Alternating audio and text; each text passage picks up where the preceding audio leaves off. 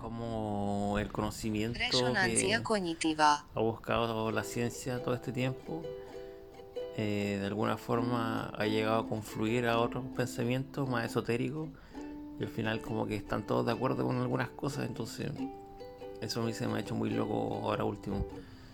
Por ejemplo, como la ciencia cada vez más estaba tomando como cierto, pero no con las mismas palabras, al, a la ley de la atracción. Al final es lo mismo, que la persona puede ir en el fondo por el medio de su pensamiento, crear su propio universo.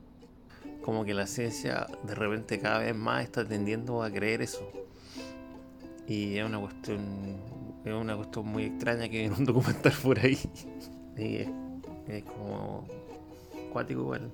También está el tema de la energía. Cuando hay gente que dice no, que esta persona tiene una mala aura o, o cuando la gente está como tensa en un ambiente y no se entiende muy bien por qué, pero se siente esa tensión en el ambiente, por ejemplo. Yo lo interpreté que eso es, como algo que descubrieron ahora. Ahora los científicos saben que cuando uno está con una emoción diferente, emite un, en el fondo un campo electromagnético alrededor de uno diferente según cómo uno se siente.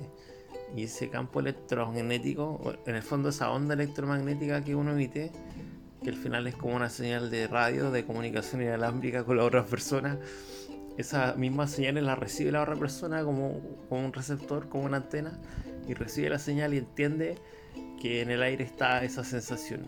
Entonces cuando se habla de mala energía o buena energía que hay en algún lugar, en el fondo tiene que ver con esa con esa emisión de radiación electromagnética que uno emite, Entonces, una al radio final- donde uno está parado, es, es es como la suma o, o la yuxtaposición de distintas emisiones de radio. Esa yuxtaposición te genera el ambiente que hay en ese lugar, por ejemplo, el ambiente eh, emocional en el fondo. Es una cuestión que yo estoy concluyendo de lo que vi del documento. Y la otra cosa loca que vi, un poco por ahí en parte, cognitiva.